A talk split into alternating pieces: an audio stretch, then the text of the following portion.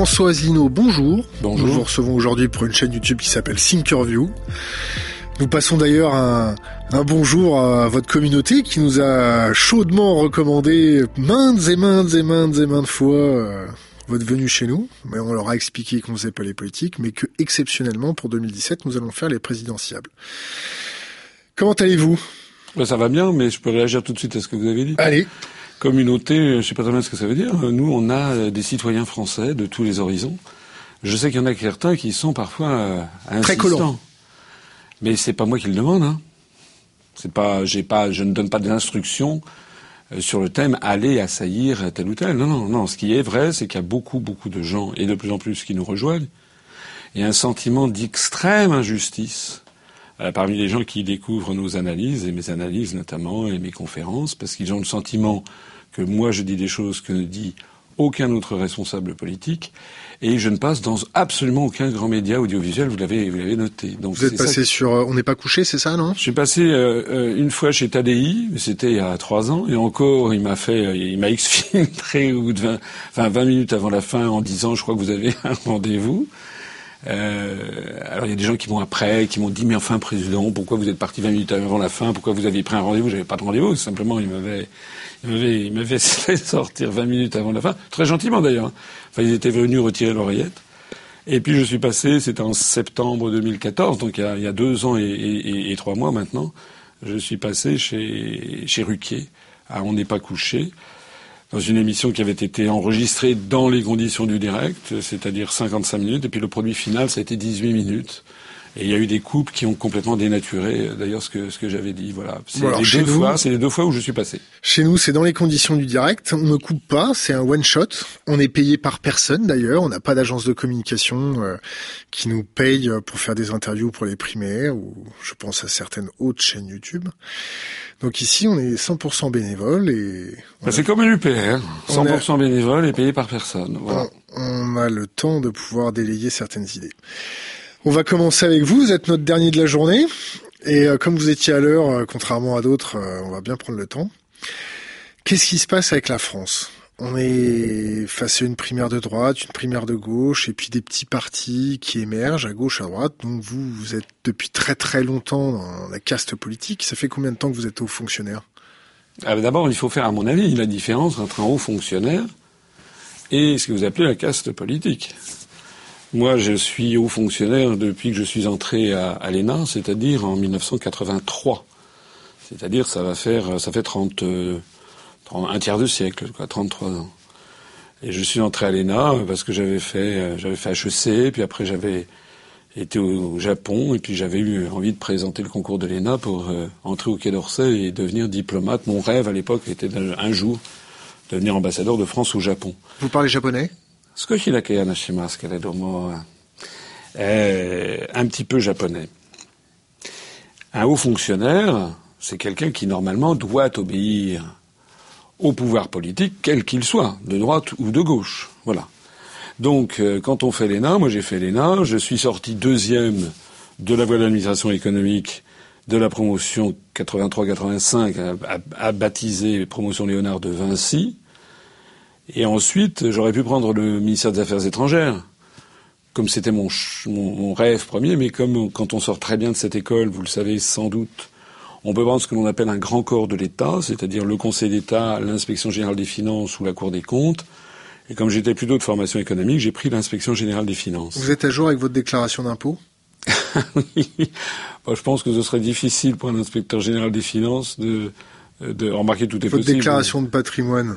Oui. Est à jour Oui, enfin des déclarations de patrimoine, on n'a pas spécialement. Je, je le ferai pour l'élection présidentielle, mais on n'a pas spécialement à le faire euh, en plus, enfin pas plus qu'un autre euh, administré d'un autre conseil. Vous avez un casier judiciaire vierge, 100% 100% vierge. D'ailleurs, j'en fais un argument quand je vais voir des maires. euh, en leur présentant, alors ils sont un peu éberlués en disant mais on ne vous demande pas ça. Je dis mais moi je vous le donne parce que je considère qu'il est tout à fait scandaleux qu'on on demande des casiers judiciaires vierges pour des quantités de professions en France artisans taxi, euh, sapeurs-pompiers, gendarmes, policiers, euh, quand on présente le concours de l'ENA euh, pour devenir agent d'accueil de la SNCF, etc., etc., euh, pour s'occuper aussi d'enfants, etc. Quel âge vous avez? Moi, j'ai 59 ans.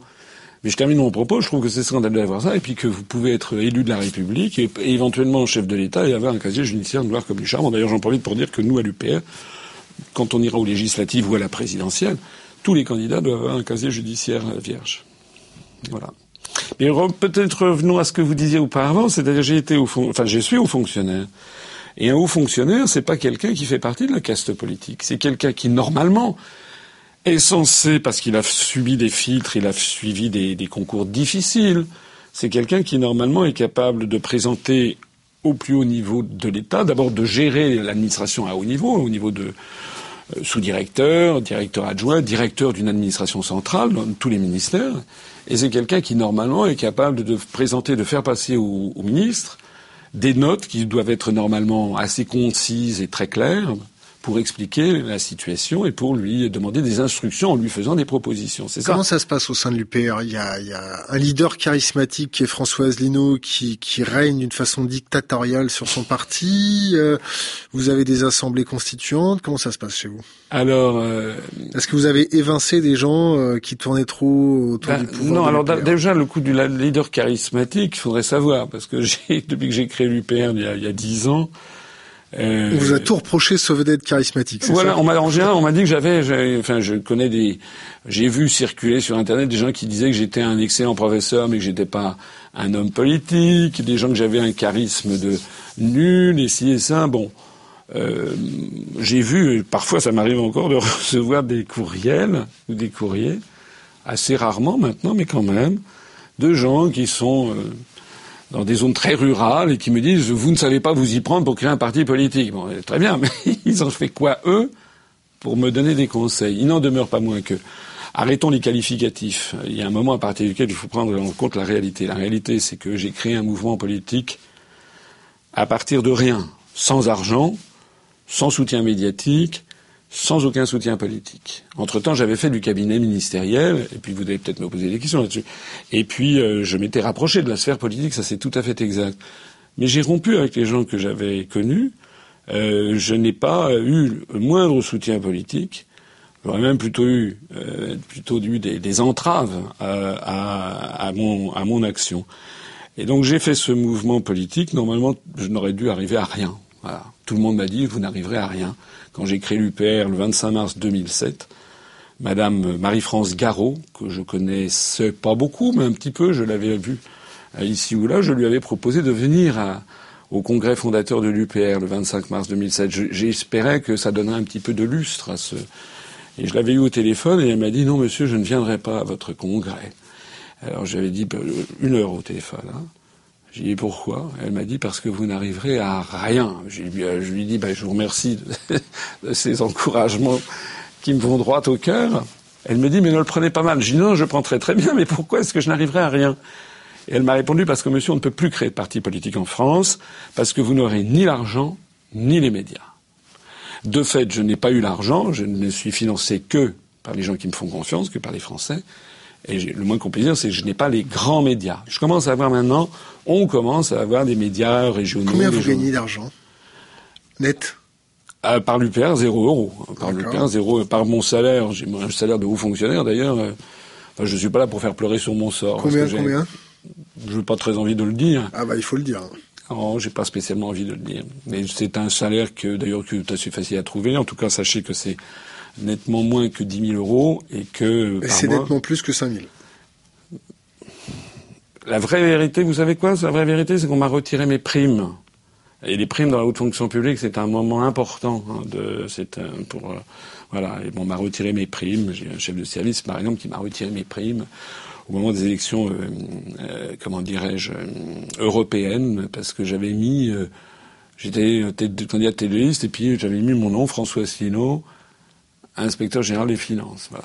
Et euh, normalement, il faut mettre sa profession.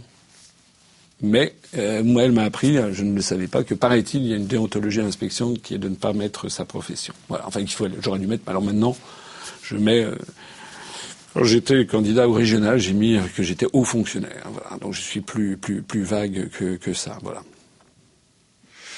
Donc on en était à. On en était un peu charismatique. Euh,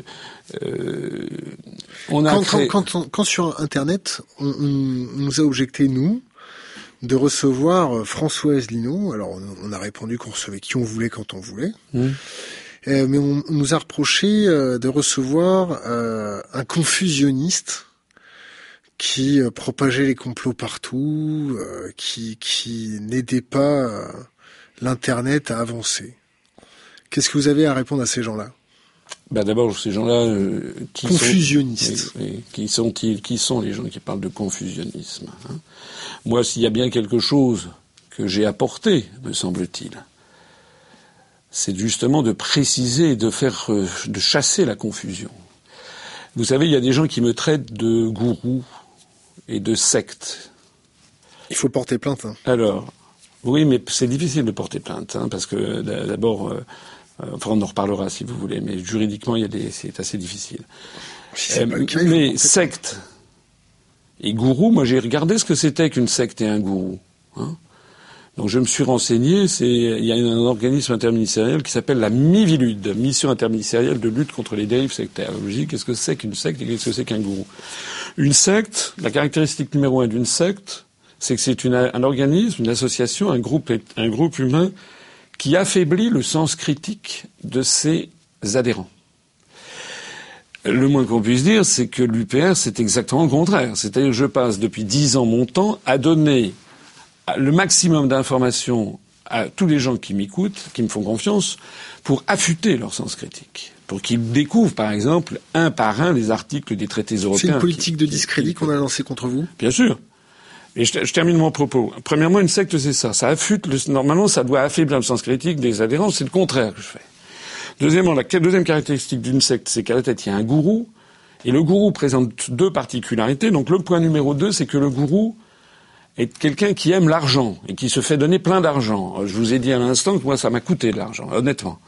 Et comme le contenu du pédigré que j'ai,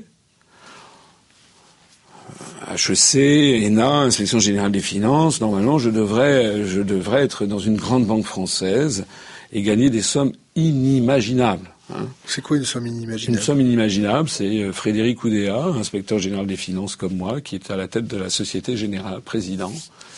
Et aller voir euh, les échos, où je ne raconte pas quelque chose de très, de très indiscret, puisque c'est sur la place publique. Challenge ou les échos, euh, je crois qu'ils gagnent quelque chose comme 260 000 euros par mois. Voilà.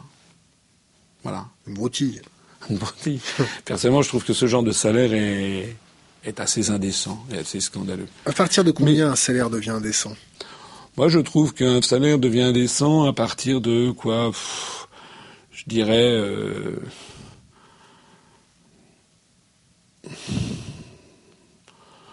je trouve qu'au-delà de, au-delà de 40 000 euros, 50 000 euros par mois, ça, ça fait, ça fait quand même beaucoup.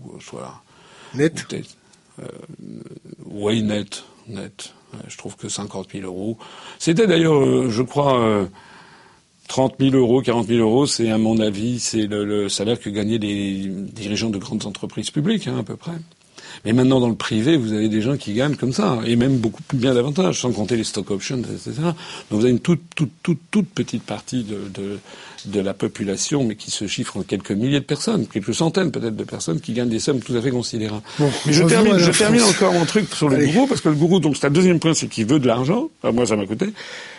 Et le troisième point, c'est qu'un gourou, il exige de ses adhérents, de ses, de ses fidèles, une obéissance aveugle, quoi qu'il puisse dire et faire. Alors, moi, euh, excusez-moi, mais si demain, moi, j'ai, quand j'ai créé l'UPR, j'ai fait un cadrage très précis, avec une charte fondatrice, en fixant quels sont les objectifs du mouvement. Sortir de l'Union européenne, sortir de l'euro, sortir de l'OTAN. Depuis dix ans bientôt, ça va faire dix ans le 25 mars prochain, je n'ai jamais varié d'un iota sur ces questions. Pas une virgule, je n'ai jamais varié. Et euh, mon programme politique que j'ai présenté en 2011 n'a pas été non plus n'a pas non plus varié d'un iota. Euh, si demain je commençais à dire ah ben, finalement on va faire en fait vous savez finalement il vaut mieux une autre Europe finalement je suis un petit peu trompé c'est un peu excessif on va pas sortir de l'Union européenne on va proposer une autre Europe comme tous les autres ou alors je vais faire alliance avec euh, avec des gens qui ne proposent justement pas de sortir de l'Europe, euh, ou bien c'est un mouvement qui se veut un mouvement de rassemblement national au-dessus du clivage droite-gauche, et si je disais demain, bah, finalement je vais faire alliance avec Monsieur Mélenchon et les communistes, ou je vais faire alliance avec Madame Le Pen, euh, ou avec Monsieur Dupont-Aignan, ou avec je ne sais pas qui, il y aurait 80% des gens qui sont à l'UPN, de nos adhérents, qui renverraient leur carte. Ils sont devenus, euh, et sont extrêmement, j'ai affûté le sens critique. Alors, quand j'ai vu ça, je me suis rassuré, je me suis dit, mais je suis justement le contraire exact de ce qu'est une secte et un gourou. Mais si vous voulez bien poursuivre ce raisonnement, regardez par exemple le Parti Socialiste. Le Parti Socialiste avec Hollande. Est-ce que le Parti Socialiste, c'est un organisme qui affûte le sens critique de ses adhérents? Pas du tout. Au contraire, ils passent leur temps à faire du blougui-blouga, on n'y comprend rien. D'ailleurs, c'est pareil pour les autres partis politiques, des slogans politiques vides de sens. Hein. Regardez Macron, enfin, c'est du délire. Vous allez sur le site de Macron, il n'y a rien. Le type, ce sont des propos généraux du style oui, la France doit se mettre en marche. Enfin bon, rien. Vous voulez pas nous pousser un petit cri à la Macron là? Non, non, non, non, je suis pas hystérique. Mais euh, ça, c'est une secte. C'est-à-dire, Macron ça, est une secte ah bah, ça ressemble à une secte. C'est-à-dire, c'est fondé sur, on, on, annihile le sens critique des gens. D'ailleurs, enfin, on, pourra, on va peut-être en parler, mais s'il y a bien quelque chose que l'UPR a apporté sur la scène politique, c'est au contraire d'affûter constamment, constamment, constamment le sens critique des gens pour qu'ils ne se fassent plus avoir. Bon, allez, je et puis, attendez, et puis, et puis, puis, je termine sur Hollande. Hmm. Hollande et les gens du Parti socialiste fait pareil des Républicains. Est-ce que oui ou non ils sont attirés par l'argent? Oui, ils sont attirés par l'argent. Bah, il faut bien payer les coiffeurs quand même. Merde. et troisièmement, ah. ils ont tout du caractère du gourou puisque lorsque Hollande dit une chose puis son contraire, les gens sont priés de le suivre. Vous vous rappelez ce troisième critère Un gourou, c'est quelqu'un qui demande l'obéissance de ses adeptes, quoi qu'ils puissent dire et faire. Hollande, dit mon adversaire, c'est la finance, au discours du Bourget en début 2012. Bravo Après ça, il nomme bravo. Macron, il faut approuver. Il a dit tout et son contraire, et les adeptes sont obligés de suivre. C'est-à-dire que ce... la réalité, c'est que c'est les, socialistes, c'est euh, les républicains, euh, qui, euh, en fait, ont toutes des caractéristiques d'une secte de gourou. C'est ça la réalité. D'accord. Vous, Françoise Lino, vous sortez, vous restez dans l'Europe, vous faites quoi? Ah Non, on en sort. C'est la quintessence comment, Comment vous allez sortir? Avec vos petits bras euh, comme ça? Non, pourquoi mes petits bras? D'abord, j'ai pas spécialement des petits bras. Deuxièmement, deuxièmement, euh, deuxièmement, j'applique des traités. Voilà. Il y a un article, l'article 50 du traité de l'Union européenne, qui dit que tout État membre peut quitter l'Union européenne conformément à ses règles constitutionnelles. Et eh ben, j'applique un article. Voilà. Point. C'est une clarté absolument limpide. Je, personne ne peut, même les pires adversaires. Ça va pas être le bordel? Mais ça, c'est autre chose. Ah ça, bah, c'est peut-être pour ça que les autres veulent pas sortir. Non, mais attendez, ça, c'est un deuxième. On va en parler. Au contraire, je ne veux parler que de ça. Mais il y a déjà un point fondamental qui est très très important à comprendre.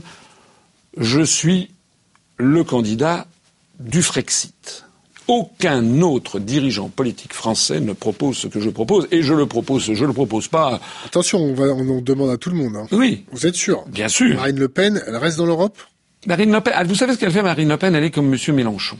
Alors, M. Dupont-Aignan, lui, il dit non, non, il est contre, lui, il veut rester dans l'Europe. C'est clair. C'est clair dans le fait. Bon.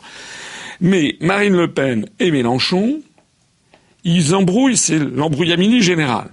C'est-à-dire qu'ils disent on, y reste, mais si c'est pas bien, on en sortira. Peut-être un jour, dans, y a, en fonction des conditions de température et de pression. C'est-à-dire, on, ne sait rien.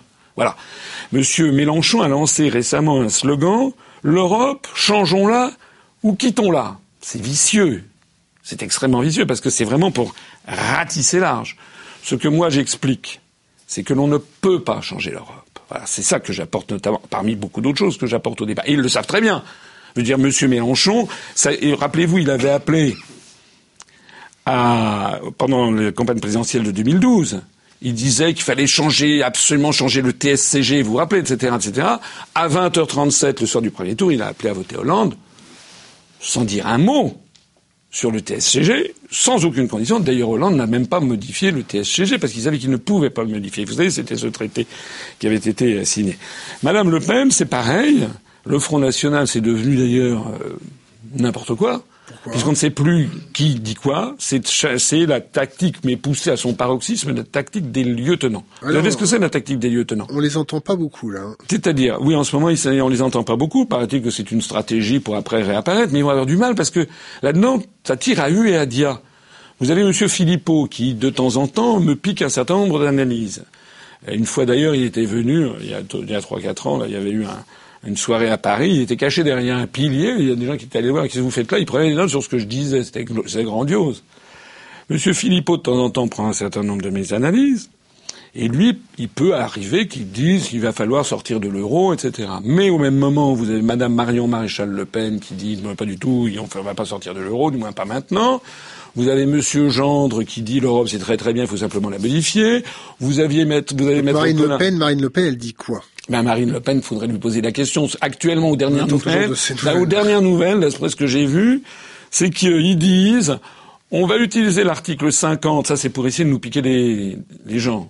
Mais elle dit, on va essayer, on, elle dit, on va utiliser l'article 50 pour renégocier les traités. Déjà, c'est se moquer du monde. Ils ont besoin des gens de chez vous euh, au Front National? Mais ils sont inquiets, comme chez Mélenchon, comme chez Dupont-Aignan, ils sont inquiets, et puis comme ailleurs. Vous leur faites peur? Je pense que oui. Je pense que oui, parce qu'en fait, nous sommes sur une voie ascendante. On a eu 1002 nouveaux adhérents au cours du mois de novembre dernier, là, il y a, il y a quelques, le, mois, le dernier mois, le mois de novembre. On a eu 1002 adhérents dans le mois. Ils cotisent à combien chez vous? La cotisation moyenne, c'est 30 euros. Mais il y en a qui adhèrent à 10, parce que c'est les chômeurs ou les étudiants qui sont à 10 euros pour l'année. Hein. Et puis il y a la cotisation de soutien à 60 euros. Il y a quand même pas mal de gens qui font la cotisation de soutien, donc ça. ça, Vous savez combien dans vos caisses en ce moment? Ah, En ce moment de mémoire, je crois qu'on a quelque chose comme 170 000 euros. C'est votre trésor de guerre. Oui. Et là, on a lancé un, appel à dons pour financer les, la campagne présidentielle et les campagnes euh, législatives. Vous en êtes à combien au niveau de vos parrainages? Ça, je ne vous le dirai pas parce que ça, c'est, c'est quelque chose que nous considérons comme tout à fait stratégique. Ce que je vais vous dire, c'est ce que je dis à tout le monde, euh, c'est-à-dire euh, que nous en avons beaucoup. beaucoup. Non, mais c'est beaucoup? Eh ben beaucoup, ça veut dire beaucoup. Plus de 100, moi, je suis pas, je suis pas un menteur. Ah oui, on a plus de 100. Je suis pas un menteur. Euh, en 2011, on avait 700 adhérents. C'était pourquoi ne pas le dire? Pourquoi ce manque pour, de pour, pour une, Ça fait peur Parce que non, non, non, parce que c'est pour une raison très simple. Si je disais, par exemple, que qu'on en avait 80, ben nous des marcheurs, on disait, eh, baisserait les bras. bon, c'est fini, on n'y arrivera jamais. Et si je disais qu'on en avait 520, et les marcheurs, ils baisseraient les bras. Bon, c'est bon. Mais moi, ce que je, ce que je, dans, dans tous les cas, ils baisseraient les bras. En plus de ça, je rappelle que pour l'instant, nous le cherchons, comme tout le monde, nous pouvons obtenir que des promesses de parrainage. Ce ne sont pas les parrainages officiels. Les parrainages officiels sont envoyés par le Conseil constitutionnel le 20 février prochain. Et il y a jusqu'au 15 mars, je crois, pour que les maires ou les élus qui ont le pouvoir de parrainage renvoient. Et donc, nous, on ne connaît pas le taux de transformation. C'est-à-dire, parmi ceux qui nous ont donné une promesse, quels sont ceux qui vont effectivement, concrètement, l'honorer. Normalement, normalement, d'après ce que l'on me dit, il y a en général plus de 90% des gens qui honorent leurs promesses. Mais enfin bon, euh, si vous voulez, ça veut dire qu'il faut en avoir davantage. Bon alors, ça y est, on a les parrainages. Non, on est pas du tout. On n'a pas. Non, non, on n'a pas les pas. Je, je suis prêt non, mais on va se en mettre dans beaucoup. on va se mettre dans le cas de figure. On en a beaucoup. Je pense que si on continue, on a des démarcheurs à travers toute la France. Si on continue à ce rythme, je pense qu'en effet, j'aurai les parrainages. Et je, et je, et je ne suis pas Écoutez, on toucher a du bois, il y a du bois à côté de vous là. Faut toucher du bois. Voilà. je ne suis pas superstitieux.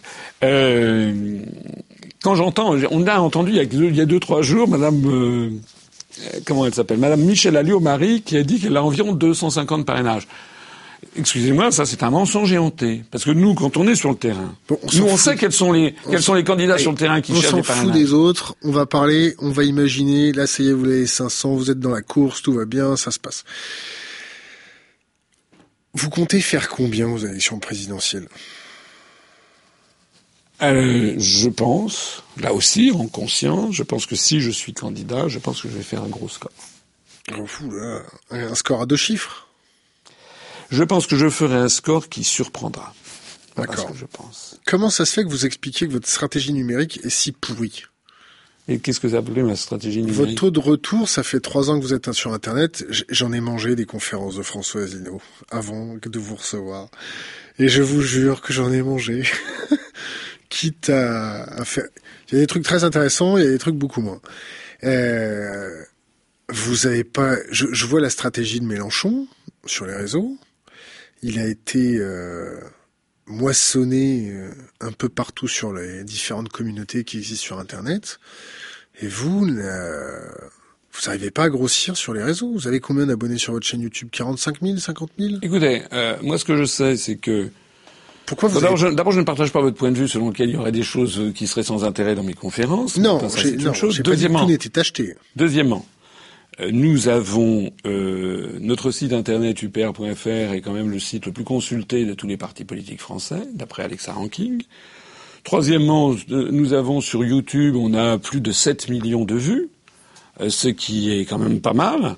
Euh, quatrièmement, ben, on se développe, voilà, et, et, on est. Alors, vous me parlez de Mélenchon. Effectivement, depuis quelques semaines, Mélenchon fait une percée si j'ai bien compris d'ailleurs, en disant tout et n'importe quoi, en faisant de, de, de, de, la démagogie pure et simple. Non, non, non, si, si, si, je peux pas vous laisser dire ça.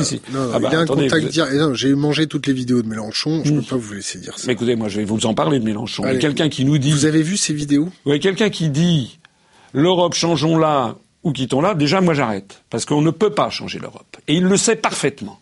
Il y a un article, qui est l'article 48 du traité de l'Union européenne, qui montre qu'on ne peut, pour changer les traités, il faut l'unanimité des États membres. Voilà. Donc si vous voulez mettre une taxe Tobin sur les transactions financières, déjà le Luxembourg s'y opposera. Terminé. Et il y aura par ailleurs Malte, Chypre, les pays de l'Est, etc. C'est impossible. On veut changer, on veut que l'Union européenne soit plus dans la, sous la tutelle de l'OTAN.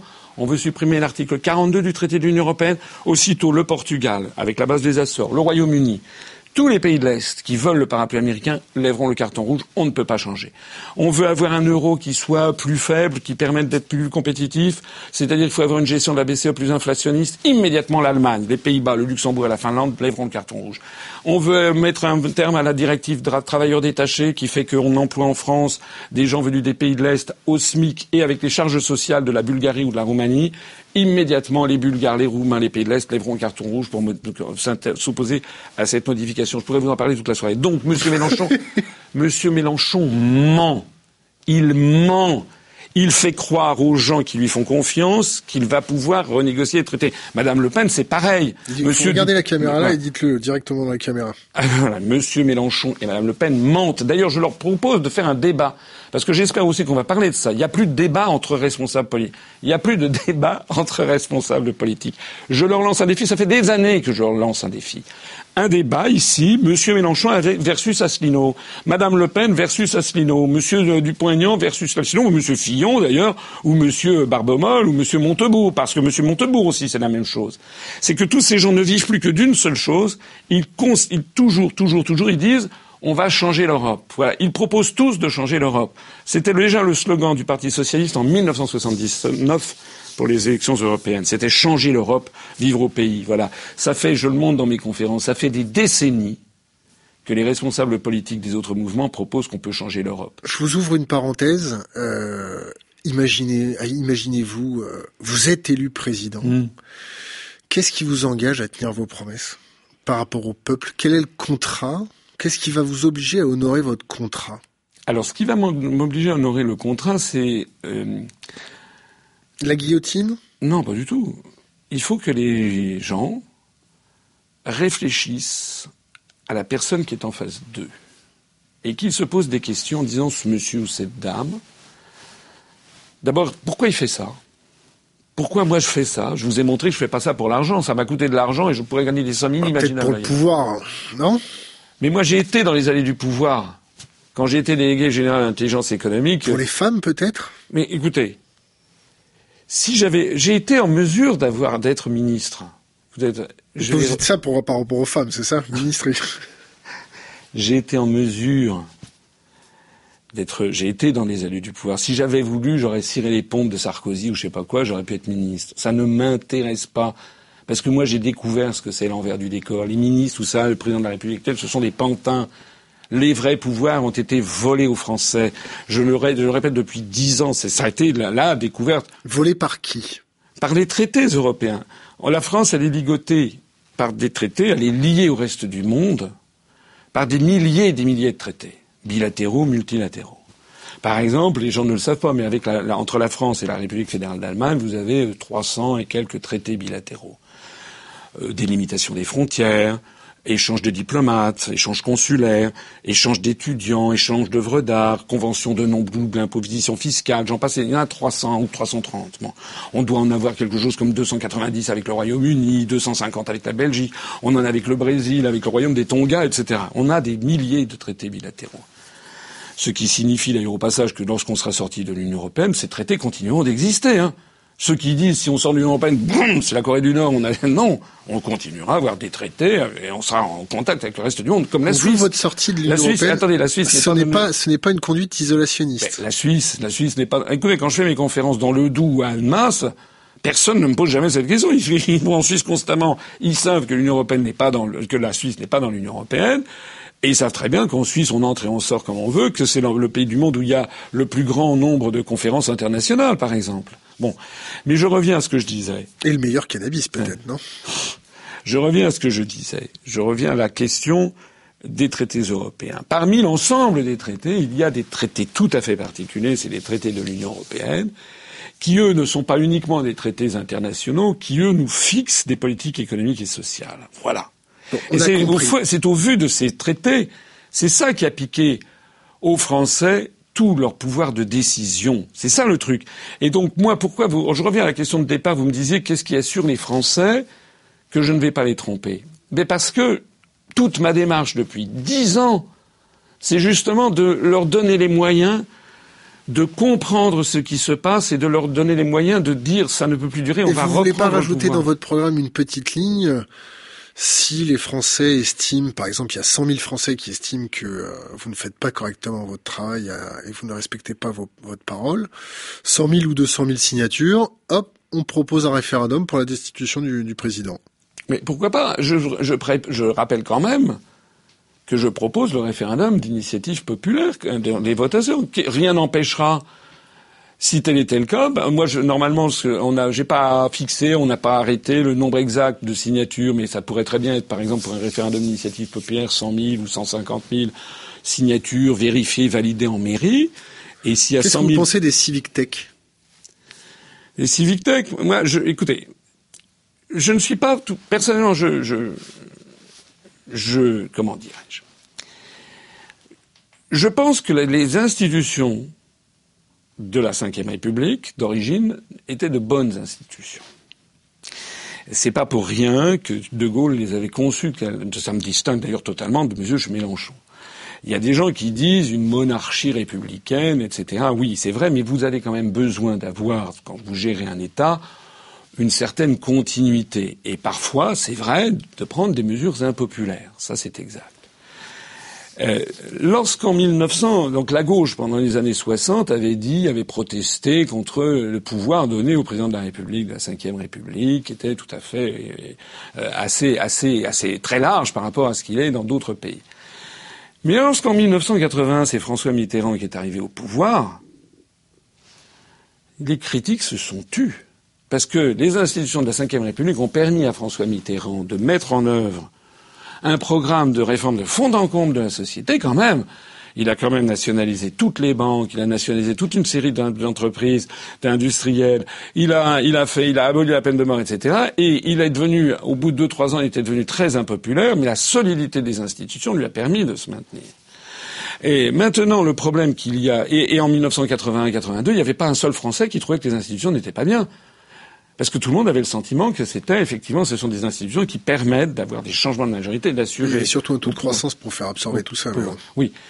Mais maintenant, le problème, je pense que c'est une erreur. Les gens qui disent la sixième République, mais ils mettent quoi dedans? Il n'y a rien.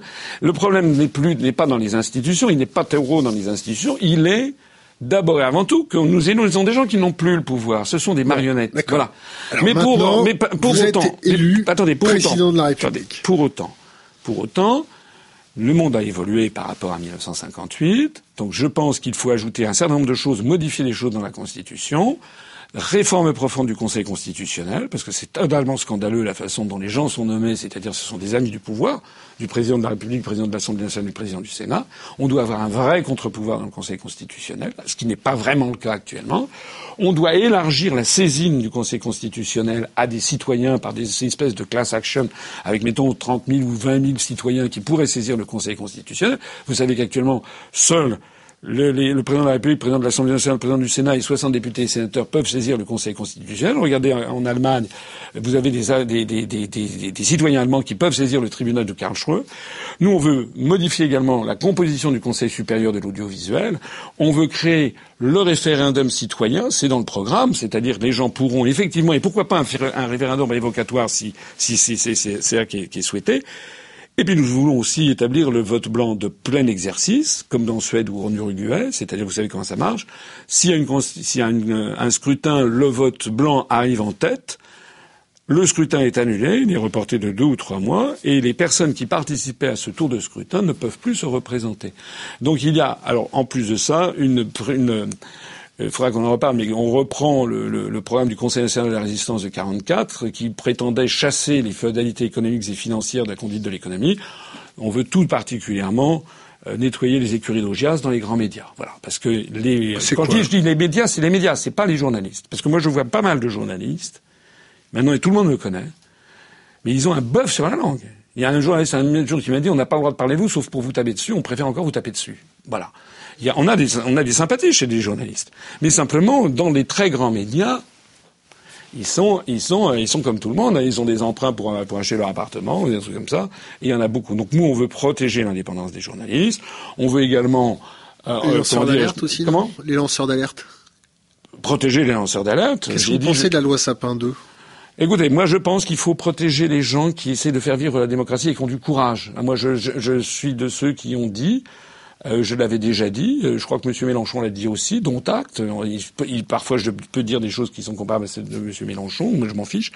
Euh, je pense que la France, et je l'ai dit depuis longtemps, aurait dû accorder l'asile politique à Snowden, par exemple, et à Assange. Ça aurait été, le, ça aurait été la norme. Ça aurait été normal Est-ce que, est que vous auriez expulsé la délégation américaine de France, de l'ambassade américaine, pour le motif qu'ils aient écouté nos trois derniers présidents avec la NSA. Absolument. Enfin, pas tout. Moi, je l'ai dit dans des conférences. il faut le dire ici, alors c'est mieux. Quiconque connaît Paris, va sur la place de la Concorde, regarde la place de avec l'Assemblée nationale dans le dos, regarde vers le nord la place de la Madeleine, il voit à gauche l'hôtel de Crillon et à gauche à gauche il y a l'ambassade des États-Unis. Sur le toit, de l'ambassade des États-Unis, il y a eu un étage nouveau qui a été construit au cours des 15 dernières années. On sait qu'il y a dedans des systèmes d'écoute très perfectionnés. Ils sont à environ dans un rayon de 1 km, même pas de 800 mètres. Vous avez l'ambassade du Japon, l'ambassade du Royaume-Uni, l'Élysée, le ministère de l'Intérieur, la place Beauvau, le ministère français des Affaires étrangères et le palais Bourbon. C'est quand même un endroit nodal. Bon. On sait maintenant que tous ces trucs-là sont écoutés. Moi, je veux, conformément d'ailleurs au programme du Conseil national de la résistance de 44 qui prévoyait de, de rétablir le secret des correspondances. C'est un, sujet fondamental pour le XXIe siècle, hein, parce que maintenant, avec les questions informatiques, vous êtes beaucoup plus expert que moi sur ces questions. Moi, si j'avais été président de la République, et si je suis élu président de la République, je convoquerais l'ambassadeur des États-Unis en France. C'est ce qui s'est passé? Je lui dirais nous sommes des pays amis, la France est la plus vieille alliée de l'Amérique, Lafayette, Rochambeau, etc. Bon. Maintenant, entre amis, on doit tout se dire. Vous faites de l'écoute systématique des conversations les plus confidentielles. Alors, de deux choses l'une, monsieur l'ambassadeur, soit vous démantelez ce qu'il y a là. Soit vous partagez. Soit vous prenez vos clics et vos claques. D'accord. Point barre. Pas de partager soit vous prenez vos clics et vos claques. Voilà. Eh ben vous savez ce qui se passerait? Eh ben il ne prendrait pas ses clics et ses claques, il démantèlerait le truc. Parce que comme le disait Charles de Gaulle, les Américains, il faut les regarder droit dans les yeux, ils finissent par s'y faire. Voilà.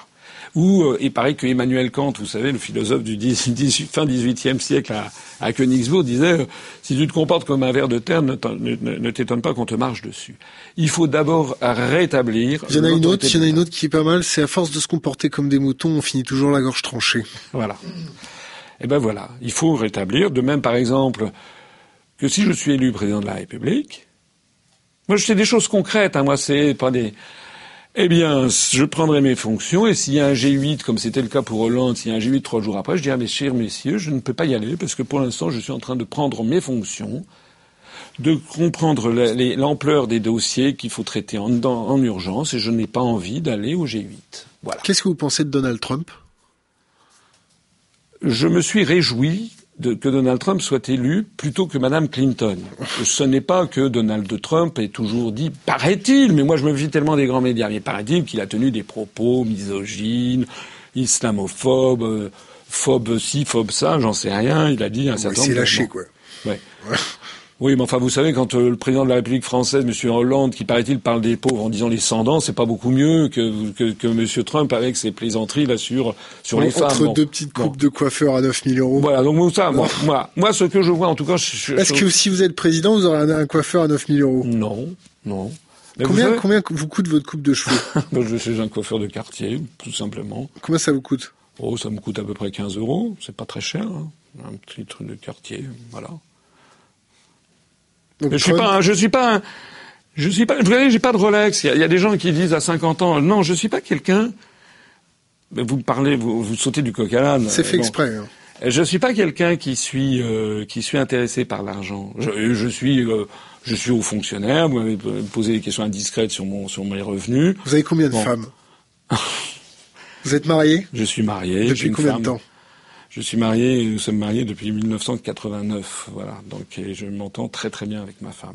J'ai la chance une seule, une seule, parce que plusieurs femmes ça coûte très cher. je n'ai, je n'ai pas de maîtresse. J'ai une femme, j'ai deux enfants. Je suis heureux en ménage. Bon allez, revenons à Trump. Revenons à Trump. Euh... Trump, il a dit des choses assez incroyables pour un président élu des États-Unis. Lesquelles? Alors, premièrement, il a dit que l'OTAN était une structure obsolète. Et puis, il a dit il y a quelques jours qu'avec lui, les États-Unis arrêteraient de déstabiliser les pays du monde entier. moi, je, ne lui, je fais pas, euh, je ne lui prête pas le bon Dieu sans confession. On va voir. Mais à tout prendre, c'est quand même tout à fait incroyable, c'est quand même tout à fait nouveau. Nous, on veut sortir de l'OTAN. Je préfère avoir un président élu des États-Unis qui dise que l'OTAN est une structure obsolète et qui va arrêter de déstabiliser les, pays du monde, plutôt que quelqu'un comme Mme Clinton, qui était parti pour faire la guerre à la, Russie. Il a dit qu'il était contre le TAFTA. Euh, je ne peux que m'en réjouir, on est contre le TAFTA. Il a dit que c'était Obama et Mme Clinton qui étaient contre Daesh et qui étaient derrière l'affaire de Daesh et ISIS via Arabie Saoudite et Qatar interposés. Je ne cesse de dire la même chose. D'ailleurs, quand j'étais passé chez Ruquier, vous l'avez, on en a parlé tout à l'heure, quand j'étais passé chez Ruquier, c'était il y a plus de deux ans, j'avais été attaqué par Madame Léa Salamé qui m'avait traité d'anti-américain primaire parce que je disais ça. D'ailleurs, ce, petit passage de deux minutes, il y, a un, internaute que je ne connais pas, que je salue au passage parce que je le remercie, je ne sais pas qui c'est, qui a ressorti ce petit passage de deux minutes là au mois de septembre dernier. Pour les deux ans, on en est à un million cinq cent mille vues parce qu'il y a des gens qui ont dit, mais en fait, j'avais raison. Que ce soit maintenant le président élu des États-Unis qui le dise, et on revient d'ailleurs sur votre question sur le confusionnisme ou le conspirationnisme ou le complotisme, d'un seul coup, alors c'est le président des États-Unis qui est complotiste. Bon. Euh, Monsieur Trump, euh, par ailleurs, il a été pour le Brexit. Euh, je, alors que Obama avait fait le voyage du Royaume-Uni pour demander aux Britanniques de ne pas sortir de l'Union européenne. Moi, je me dis, ben, si je suis élu président des États-Unis, il vaut mieux avoir euh, président de, président de la République française, il vaut mieux avoir un président des États-Unis qui ait été pour le Brexit et qui donc a priori s'opposera moins au Frexit. Et le fait qu'il ait dans son dans son gouvernement des des gens qui militent pour le créationnisme. Alors, je vois que je vous l'ai dit tout à l'heure, moi je ne lui prête pas le bon Dieu sans confession, je ne sais pas qui c'est je ne sais pas qui c'est, je vois qu'il a dans son entourage, il vient de nommer comme secrétaire au Trésor un type de chez Goldman Sachs. Bon. Le pied. Ah, voilà. Il vient, il a dit que finalement il n'allait pas poursuivre Madame Clinton. Bon. Euh, il a, il a nommé au Pentagone euh, un, un, un militaire euh, blanchi sous le harnais qui, qui paraît-il fait l'unanimité pour lui. Bon. Donc il y a une possibilité que tout à fait tout à fait vraisemblable que en définitive tout ça cet été un peu des, des mélanchonnades, des trucs comme ça, des, hein, et puis qu'au bout du compte, ça c'est gratuit. Ah. C'était gratuit là. Un truc qui, un truc qui est qui qui non mais c'était comme en 2012, voilà, c'est après il y a plus rien, c'est-à-dire ça fait ça fait pchit.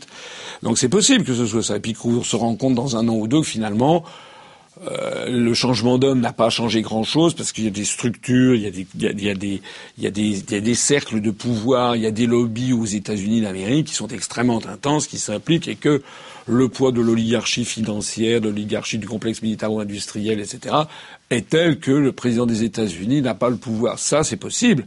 Donc moi, je ne suis pas là à chanter les louanges de, Donald Trump. Je dis simplement que euh, on va voir et que ça change quand même un petit peu l'eau du bassin parce que le type il a fait fortune personnelle, donc a priori, il ne sera pas corrompu jusqu'à l'os comme le couple Clinton.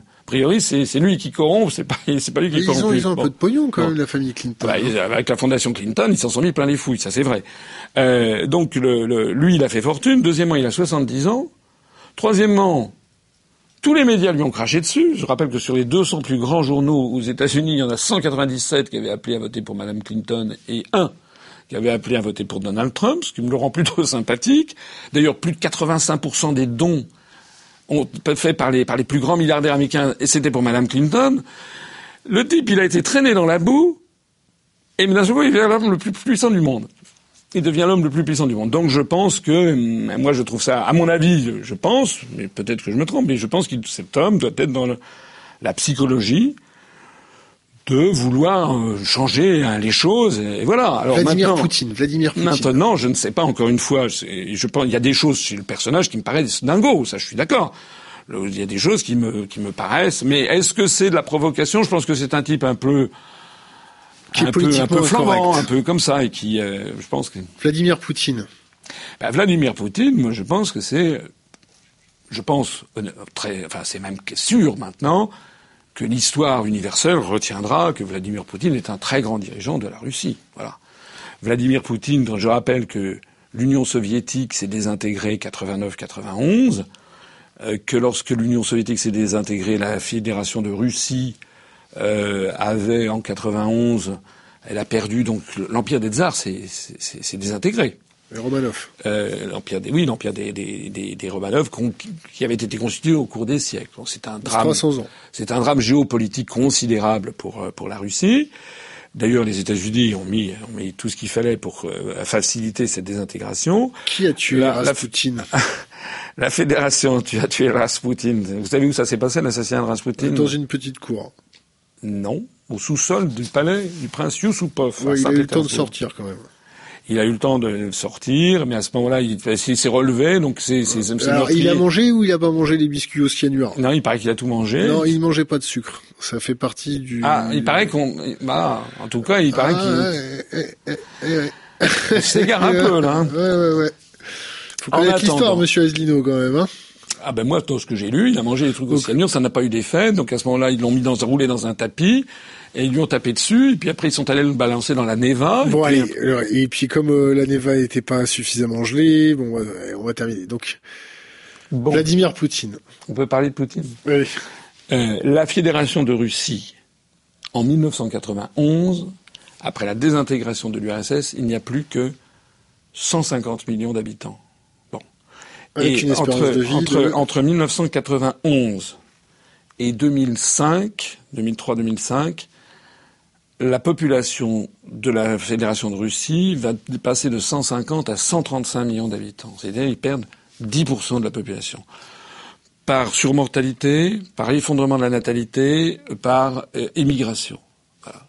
Donc un pays qui perd 10% de sa population en l'espace de 15 ans, c'est quand même incroyable. Imaginez que la France passe de 65 millions à 58 euh, millions d'habitants en 15 ans. Ah Vous bah. imaginez au passage avec l'effondrement du chiffre d'affaires, du, pardon, du produit intérieur brut. Euh, le produit intérieur brut français, c'est combien? Oh, ça doit être quelque chose comme, euh, je sais pas, 2200 milliards d'euros, quelque chose comme ça à peu près. Et la dette française? 90% de, de, de, du PIB à peu près, 90, 92. Et quand on, prend toutes les dettes euh, associées, c'est combien? Dette publique, dette privée? Ah, alors là, on doit être... Euh, mais la dette privée en France, la dette des ménages, la dette des entreprises, c'est beaucoup moindre qu'aux États-Unis. Hein. Donc ça doit être quelque chose du style, euh, je sais pas, il faut peut-être rajouter Vous me posez une colle à tout à trac, peut-être 40% pour, le, pour la dette euh, en pas plus. Mal, pas mal. Vous êtes, Ouais, à peu près. Ça, vous êtes le seul de la journée à avoir eu les, chiffres les plus, les plus proches. C'est bien. Mais, Revenons à je connais les Poutine. dossiers en général. Euh, même quand même quand je les connais pas bien, j'ai quand même des idées, des grandes idées à l'esprit. Alors, Oh, bah, Poutine, faire. Poutine. non, mais j'ai des bon. Poutine. Euh, qu'on le veuille ou non, ce type est en train de redresser son pied à toute allure. Maintenant, la démographie euh, est en, en grimpe en flèche. Moi, je suis allé en URSS en 85, en sortant de l'ENA avec des amis. J'avais passé trois semaines.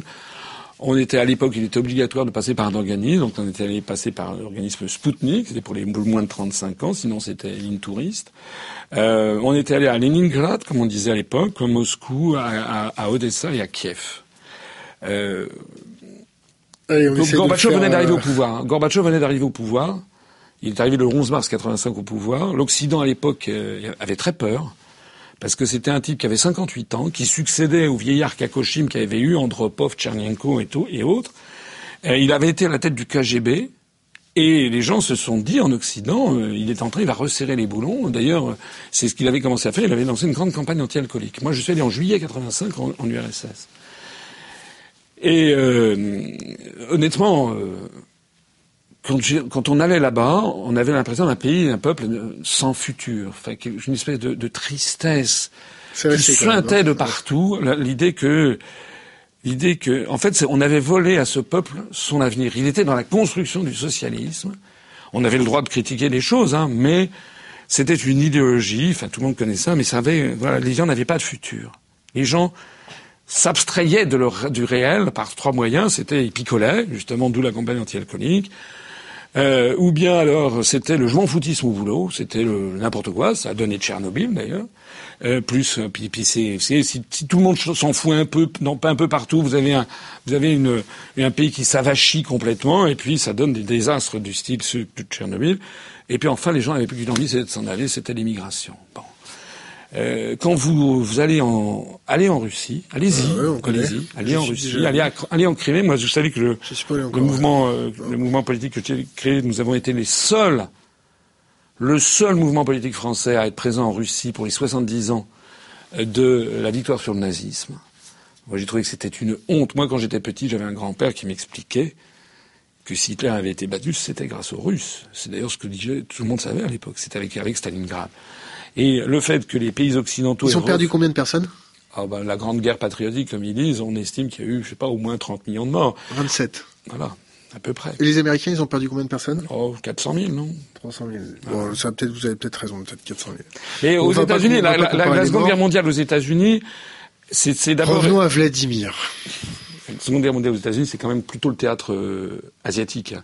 En en fait, quand on, moi j'ai vécu au Japon, j'ai beaucoup circulé dans le, en Asie et dans le Pacifique. euh, C'est la guerre du Pacifique, c'est- ça. Le, la guerre, le théâtre européen, les États-Unis sont arrivés très très tardivement.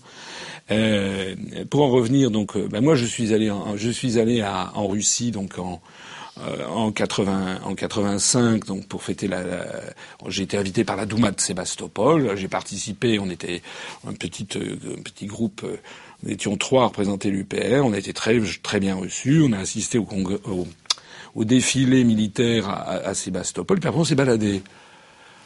Allez-y, vous allez voir, il y a, y a, c'est plus, c'est, un pays. Je dis pas que c'est euh, le paradis terrestre, bien entendu, mais ça n'a plus rien à voir. L'esprit n'a plus rien à voir avec ce que c'était en 85. C'est un pays on, en a, pleine on a renaissance. été en Russie, c'était l'année dernière. Euh, c'est un des pays que je conseille pour les destinations de vacances parce que comme nous les hackers, on peut plus foutre les pieds aux États-Unis. Allez en Russie, les gens sont sympas, vous pouvez faire ce que vous voulez. Mais les gens sont très sympas. Moi, je vais écouter. Moi, j'ai été abordé dans la rue. Euh, euh, le- Bon après, je me suis baladé en Crimée. Il faudra peut-être pas trop chercher de temps en temps. Vous pensez la liberté de la presse hein, en Russie, euh, gars Écoutez, moi, ce que je sais, je, d'après ce que je crois savoir, c'est que les médias russes euh, tapent beaucoup sur sur Poutine, euh, dans les journaux russes. Euh, moi, là, en tout cas, quand, quand on- les gens viennent me dire qu'il n'y a pas de liberté de la presse en, en Russie, moi, ça me fait doucement rigoler. Je leur rappelle que le mouvement politique que j'ai créé, qui maintenant en nombre d'adhérents est probablement le cinquième parti de France. Nous avons 30 adhérents en moyenne de plus tous les jours. On a fait 1% des suffrages aux dernières élections régionales. Euh, on a, euh, on est un parti qui existe.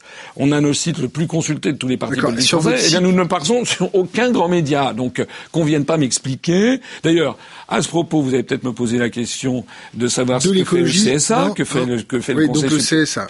Ben, le CSA, on a écrit cinq fois. On en parlera après. Bon, alors on en parlera après. L'écologie, parce que Poutine, d'accord, on a compris, on pouvait y aller. Euh, l'écologie dans votre programme, ça, ça se situe où euh, C'est quoi vos grandes, vos grandes mesures? Alors l'écologie, euh, la première chose que je voudrais dire, c'est que le programme, j'ai présenté un programme le en nucléaire ou pas nucléaire? Euh, ça fait partie des trois. Il y a trois grands sujets. hein, J'avais dit dans le programme. Je vais redire la même chose. Les questions énergétiques, les questions d'immigration, les questions de dette, qui sont des, pro, très grands sujets, et qui sont des sujets polémiques, surtout les deux premiers, qui opposent les Français. Et moi, mon objectif, je l'ai dit, je crois tout à l'heure, je reviens, c'est de rassembler provisoirement, parce que je connais l'histoire de France, c'est pas, ça peut pas durer longtemps, mais ça peut provisoirement des gens venus de tous les horizons, de droite, du centre, de la gauche, pour défendre ce que nous avons de plus cher en commun, c'est-à-dire la liberté et l'indépendance de la France. Parce que, parce que si on nous vole notre pays, si le pays est désintégré, si le pays est transformé en dictature. Alors attendez, j'y viens. Non mais, mais non mais j'y viens. Ça veut dire qu'il y a des sujets fondamentaux et des sujets qui sont secondaires. D'accord, l'énergie c'est fondamental. L'énergie c'est un sujet fondamental, mais mais mais à l'énergie, pour l'énergie, excusez-moi d'insister, pour l'énergie par exemple, nous avons chez nous à l'UPR des gens qui sont contre le nucléaire. Mais vous contre laissez-moi parler, contre le ouais, nucléaire et contre, et contre, euh, par exemple, le gaz de schiste, on a des gens qui sont pour le nucléaire. Ah, on est mal barré. Bon. Mais ils sont le reflet de la, de la, société française. Mais la même chose, vous pouvez m'interroger sur le mariage pour tous. Non, Chez nous, il y a des gens qui sont contre et des gens qui sont pour. On a des gens qui sont, euh, par exemple, on a des gens venant de tous les horizons. L'écologie, le nucléaire, on y eh reste. Bien, nous on y aurons reste sur le, la question énergétique un grand débat national où on montrera aux Français, on fera venir des gens moi, je veux rétablir la démocratie en France. Je vais pas avoir, je veux pas à la fois rétablir la démocratie et avoir un programme qui soit entièrement ficelé partout. Ça veut dire que on aura un grand débat sur les questions énergétiques. On, y met, on mettra les choses sur la table. Par exemple, sur l'énergie nucléaire. On mettra les choses sur la table. Combien ça coûterait de, de, de déconditionner les, les 54 Ça coûterait certainement très cher. Mais est-ce qu'actuellement nous avons un, par, un, parti qui propose d'arrêter les centrales nucléaires tout de suite? Je ne crois pas. Je ne crois pas que ça existe parce que on a des contraintes. Il faut être dans le monde du réel. Mmh. On a des contraintes. On peut avoir bien sûr dire ben voilà, on va faire un programme de tout, on va tout changer. Oui, bien sûr. Vous, on peut être le Père Noël. Vous, votre position personnelle Mon position personnelle. Le nucléaire, c'est quoi? Ma position personnelle déjà. On reste sur le nucléaire ma posi Non, ma position personnelle, c'est qu'on revient d'abord au grand service public à la française, donc on renationalise EDF, ou on l'empêche d'être privatisé. C'est-à-dire on le réintègre au on RDF, achète ses dettes. Bon, pareil pour la SNCF. On réachète ses dettes, c'est-à-dire on prend ses dettes pour nous. Comment? Les, les dettes, Areva, tout ça, c'est pour nous. On reprend tout ça en termes de service public. Donc on paye les dettes. Mais on reprend, on verra, on examinera tout ça. Mais Areva, c'est pas forcément EDF. Areva, c'était l'ancienne Framatome, ça n'a rien à voir. ED... Je parle de EDF, je parle de GDF, je parle de la SNCF, je parle de la Poste, la Sécurité sociale. Nous, nous voulons inscrire dans la Constitution qu'il y a toute une série de grands services publics à la française qui ne doivent pas être privatisés. Et c'est pas parce que par fidélité à 1945, c'est par fidélité à 7 ou 8 siècles d'histoire de France. J'explique que c'est pas depuis hier qu'en France, les, ça remonte à Saint-Louis, 1245, les premiers services publics. Donc le nucléaire, votre position personnelle Ma position, c'est que il y a un grand débat national sur non seulement le nucléaire, mais les centrales à charbon, mais aussi les éoliennes, mais aussi le gaz de schiste, etc. Et puis les Français, on leur explique quels sont les conseils. On fait venir des experts pendant six mois. Il y a des vrais débats. Et vous qui sont que pour les experts, et d'autres qui sont contre. Est-ce que les Français ils vont avoir six mois pour assimiler tout ça? Mais attendez, on est démo... c'est pour la démocratie ou pas la démocratie? Il faut que les Français, on leur a mes constats. Par exemple, sur le nucléaire, c'est très gentil de dire que on va se débarrasser du nucléaire comme les Allemands. Mais les Allemands. Je vous prends un cas de figure. Non, mais les Allemands. S'il n'y avait pas le nucléaire français pour leur vendre de l'électricité, ils feraient comment Oui, inversement. Bon. Là, ils ont bien relancé euh, toutes leurs leur centrales à charbon. Bon, je vous prends un exemple. Je vous prends un exemple. Madame Michu, qui Elle travaille. pas bête, Madame Michu. Non, bien sûr Elle qu'elle est n'est pas bête. pas Et puis c'est une bosseuse. Ouais. Donc Madame Michu qui a deux boulots pour que ses gamins puissent aller au musée pour éviter qu'ils se radicalisent. Est-ce que vous pensez que Madame Michu, elle va avoir le temps de se former sur euh, le nucléaire? Madame Michu, Qui a deux boulots, qui se lève le matin à 5 heures et qui rentre le soir à 23h30 c'est assez grave ce que vous dites. Ça veut dire Madame Michu, alors elle n'aurait pas le temps de nous Non d'écouter. mais est-ce qu'elle va avoir le Elle n'aurait temps pas le temps d'écouter notre Est-ce qu'elle va avoir le temps Mais Madame Michu. Est-ce qu'elle va avoir l'envie Oui, aussi Oui. Oui, vous dites tout à l'heure, vous m'avez brocardé avec mes conférences qui sont très Non, longues. mais mes conférences qui sont très longues, en on, a- général, on, a, on, est, on est, on est la chaîne YouTube va être Attention. bientôt la plus vue de France. C'est-à-dire que les gens, vous- les gens, ils cherchent maintenant de l'information. Et puis, Madame Michu, si elle n'a pas le temps, ben, il y aura, moi, on va pas interdire les partis politiques. Il y aura des partis politiques, il y aura des mouvements écologistes, il y aura des mouvements ci, des mouvements ça, et puis ils diront, eux, dans le cadre d'un référendum, parce que l'idée, au bout du compte, c'est d'avoir un référendum avec, et ça, j'ai un point très précis que je voudrais dire. En France, le référendum a mauvaise presse depuis euh, depuis le 19e siècle, parce que c'est Napoléon Ier, Napoléon III qui ont utilisé les référendums en fait comme des plébiscites pour en fait tuer la démocratie. Donc en France, notamment vu de gauche, le référendum a mauvaise presse. Moi, je veux non seulement créer des référendums d'initiative populaire, mais aussi développer l'usage du référendum, notamment de la part du président de la République. Euh, le, le programme, à mon avis, des référendums, c'est qu'il n'y en a pas assez. C'est-à-dire que le référendum, oui, tel que je le conçois, il doit y avoir, d'ailleurs, on l'inscrira dans la Constitution, il y aura le référendum d'initiative citoyenne, on en a parlé, il y aura un référendum comme actuellement d'initiative du président de la République, mais il y a deux types de référendums. Le premier type de référendum, c'est le référendum où le président de la République posera une question en disant je veux que vous votiez ça, je vous appelle à voter oui. Et à ce moment-là, il mettra en jeu son, son, son autorité. C'est-à-dire, si le non, si le non l'emporte, il sera contraint à la démission. C'est ce exactement ce que De Gaulle s'était appliqué en 69. C'est exactement ce que Chirac ne s'est pas appliqué en 2005.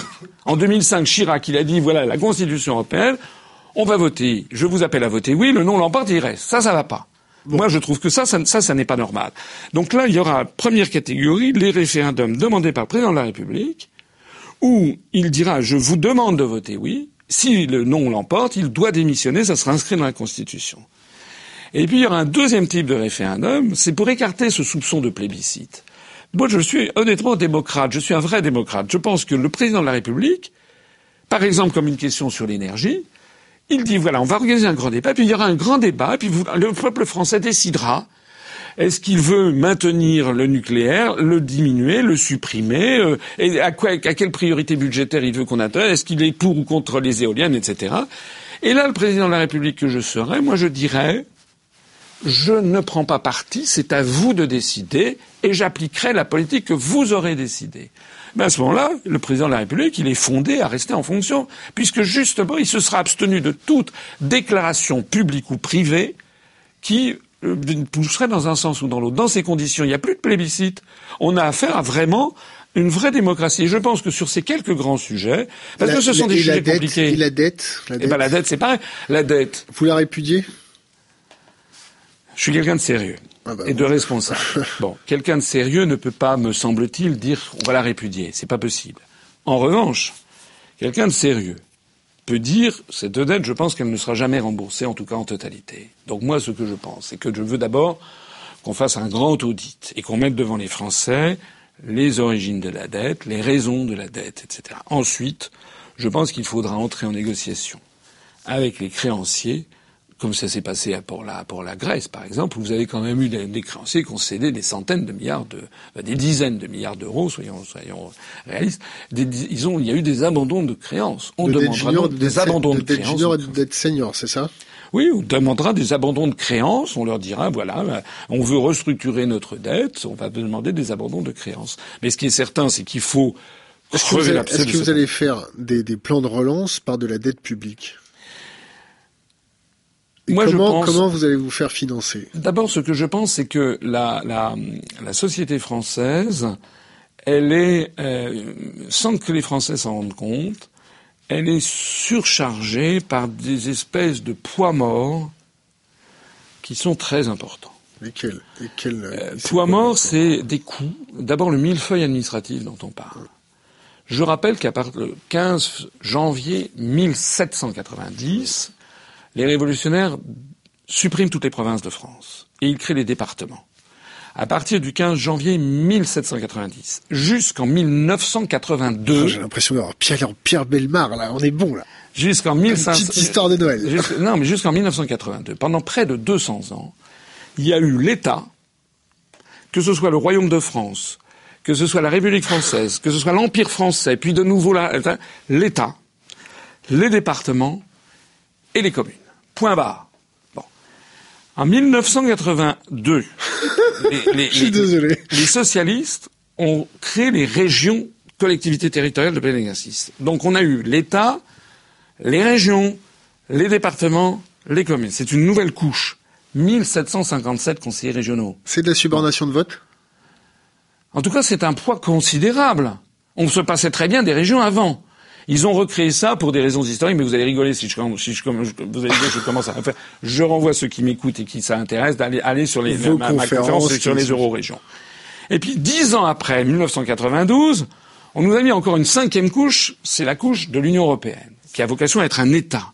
Donc actuellement, on a l'Union européenne, la France, l'État, la France, les régions, les départements et les communes. En fait, le grand débat qui va avoir lieu dans les années qui viennent, hein. ce que je ne cesse de dire, c'est que vous avez les euro-atlantistes, ceux qui veulent une espèce d'empire euro-américain, qui vont progressivement désinguer l'État France, le niveau France et le niveau département et commune, pour faire disparaître la France et fusionner les communes et les départements dans des comtés à l'américaine allez parler, moi, allez-y, moi j'en ai vu des maires, hein, j'en suis à peu 95 maires que j'ai rencontrés. 98% des maires des, petits, des Français sont dans vent debout. On est en train de, de comment dirais-je, on est en train de, euh, de, de, supprimer contre leur volonté des milliers de communes en France. Bon, alors que la commune, la petite commune, c'est le niveau. Euh, c'est la démocratie. Vous une parenthèse sans couper votre raisonnement. On sort de l'Union européenne, c'est ça? Hmm Comment vous faites pour l'évasion fiscale Alors. Et la fuite des capitaux C'est dommage que vous m'interrompiez parce que j'avais quand même commencé à dire quelque chose que je crois très important. Alors, finissez. Le projet euro-atlantiste, c'est en fait, à terme, région, enfin, Union européenne, région, comté. Il n'y a plus de France. D'accord. Il n'y a plus de France. Les Corses, ils vont être contents. Oui, Corsica, Occitania, Brace, Alsace, Flanders, Scotland, Wales, Pays Vascos, Catalunya, c'est ça. Est-ce que les Français sont d'accord pour qu'il n'y ait plus de France? Bon, moi j'ai une, une, amie euh, qui, euh, qui, euh, qui a mon âge. Et un jour, je la présente euh, a d'autres amis et je dis, je vous présente Olga, qui est serbe. Et elle m'a répondu Non, François, je ne suis pas serbe, je suis yougoslave. Ça existe dans la vie des peuples et des nations que des gens voient le pays de leur enfance, de leurs ancêtres, de tout, disparaître. Moi, alors il y a peut-être des gens qui sont pour, moi je suis contre. Moi j'estime que nous devons préserver la France, pas seulement pour nous, pour nos ascendants, pour nos descendants et pour le reste du monde, parce que la France est un patrimoine historique. C'est une puissance qui peut s'opposer à l'impérium américain ou à l'impérium russe ou je ne sais pas quoi. Donc moi je suis patriote, je suis fier de mon pays. Et comme disait De Gaulle, il y a les, patriotes sont les gens qui aiment leur pays, les nationalistes sont ceux qui détestent le pays des autres. Moi, je veux que demain, il y ait un Japon. Quelle était ma parenthèse? Voilà. Alors, voilà, je termine là, effectivement. Nous, ce que l'on veut, c'est supprimer l'Union européenne, les régions. Et nous, on propose, et je proposerai, des économies considérables. Combien? Ça se chiffre en milliards. Combien? Déjà sortir de l'Union européenne, en coût direct, c'est 9 milliards d'euros d'économies puisque nous donnons chaque année 9 milliards d'euros de plus que nous recevons. Deuxièmement, sortir de l'Union européenne, ça veut dire que pour les, toutes les TPE, les commerçants, les artisans, etc., qui n'exportent pas, on allégera considérablement des quantités de réglementation d'origine européenne. Que les entreprises qui exportent, notamment sur les pays de l'Union européenne, elles pourront conserveront si elles le souhaitent pour pouvoir continuer à exporter. Ça sera pour eux un, truc sine qua non. Mais les, les, TPE, les artisans, les commerçants qui n'exportent pas, qui vivent, eux, ils n'ont pas besoin d'avoir toutes ces quantités de réglementation. Si vous allez lire, si vous allez sur l'Observatoire de l'Europe, un livre qui s'appelle Christophe Baudouin en 2008, à partir d'études qui avaient été faites aux Pays-Bas, aux États-Unis, il chiffrait ce surcoût administratif colossal à peut-être 50 milliards d'euros qui pèsent sur la société française. Moi, je supprime les régions, je les transforme en établissements publics régionaux, comme du temps de Pompidou en 72. Des toutes petites structures. Ça permet de supprimer 1757 postes de conseillers régionaux. François, ma parenthèse, c'était quoi? On sort de l'Union européenne. Comment vous allez lutter contre la fuite des capitaux? Parce que vous pensez que l'Union européenne permet de lutter contre la fuite des capitaux? Non, la France sort, il y a un Brexit, il y a un Frexit. euh, comment vous allez empêcher l'hémorragie de, des capitaux? Nous ferons ce qui d'ailleurs est l'un des Comment vous allez les rassurer? Mais nous ferons ce qui est l'un des objectifs essentiels, pas le seul, mais un des objectifs importants euh, de la sortie de l'Union européenne, c'est que nous allons mettre un terme à la libre circulation des mouvements de capitaux. Article 63 du traité sur le fonctionnement de l'Union européenne. Cet article qui dit que toute restriction aux échanges de mouvements de capitaux entre les États membres et entre les États membres et les pays tiers, sous-entendus de l'Union européenne, sont interdites. Cet article-là, c'est celui qui a été créé par le, traité de Maastricht de 1992, qui a été repris dans le traité de Lisbonne. Cet article, il explique les délocalisations. Voilà. Avant, sous Vincent Auriol, sous René Coty, sous Charles de Gaulle, sous Georges Pompidou, sous Valéry Giscard d'Estaing et sous François Mitterrand jusqu'en 92, il n'y avait pas de délocalisation. Voilà. Ce qui a permis les délocalisations, c'est cet article-là. C'est pour ça que Montebourg, il vous dira oui, mais in France et ci et ça, ou Monsieur Mélenchon, on leur dit et l'article 63. Alors à ce moment-là, ils disent mais on va piétiner les traités. Mais on ne peut pas piétiner les traités parce a la Cour de justice de l'Union européenne, ce dont ils ne parlent jamais, parce qu'il y a un organisme qui est chargé de faire respecter les traités par les, par les, par les pays. Donc votre question qui me dit l'évasion des capitaux, ben, nous rétablirons le plus vite possible le, la, la, les contrôles des mouvements de capitaux. Je vous signale qu'au moment de la crise non, à Chypre, on me signale pas. Merci. Au moment de la crise à Chypre, les autres pays de l'Union européenne, violant d'ailleurs les traités, ont rétabli les,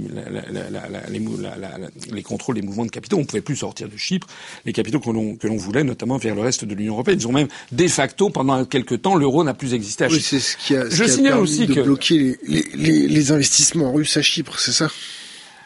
Vous, vous ça doit être sympa les dîners de Noël avec vous, sans déconner. Hein.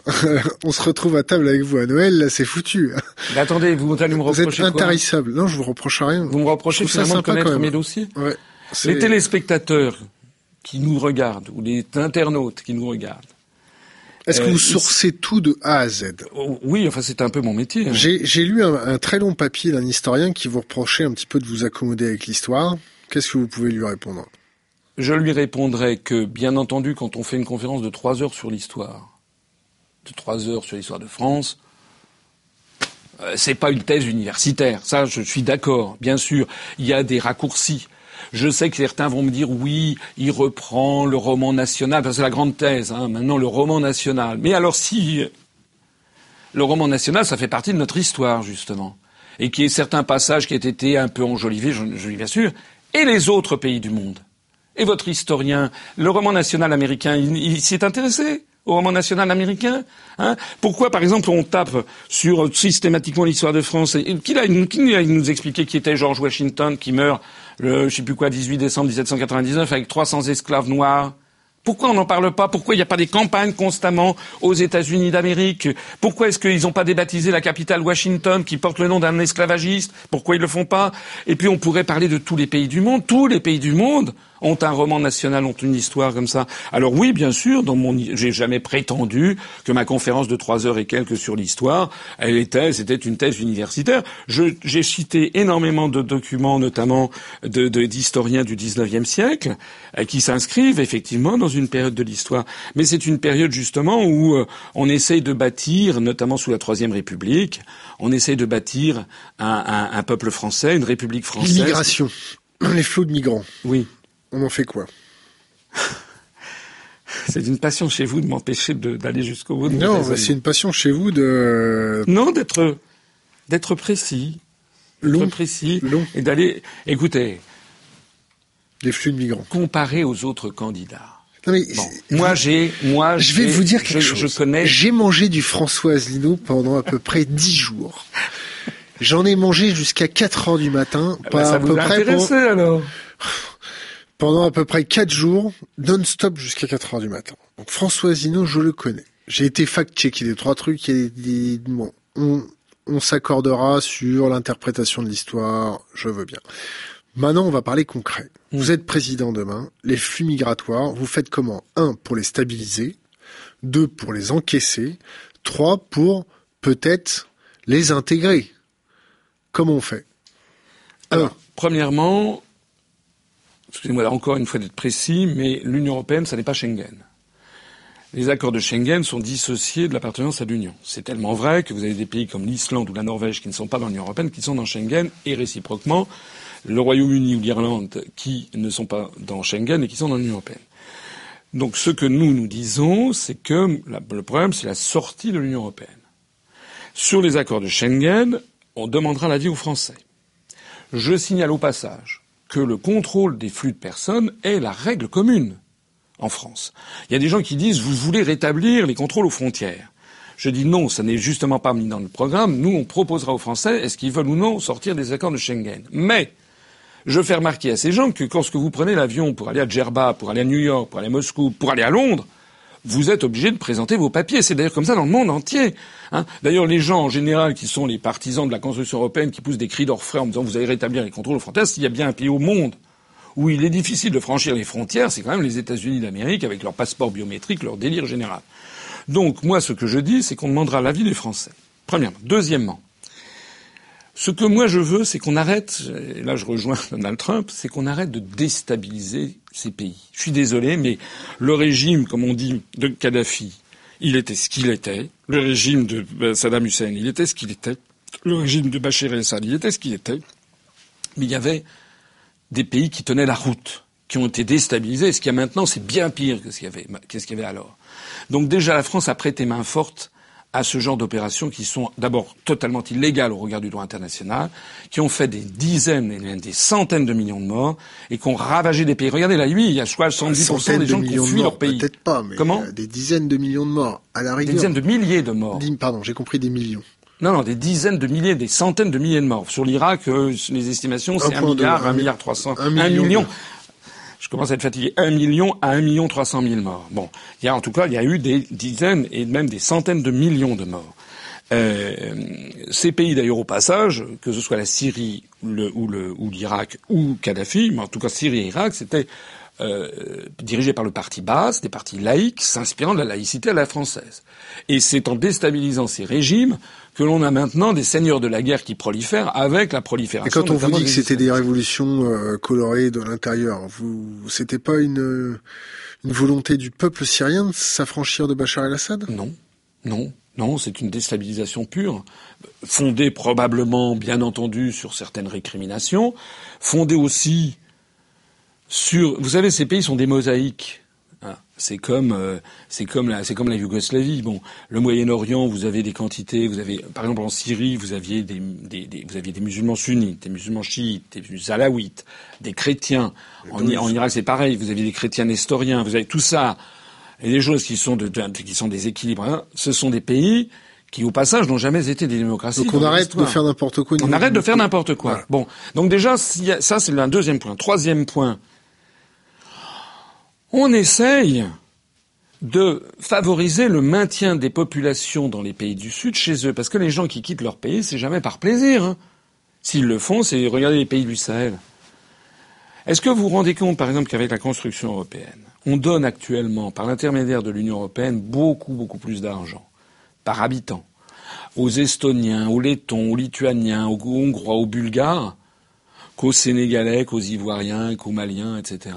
Qui parlent notre langue, c'est ça? Comment? Qui parlent notre langue?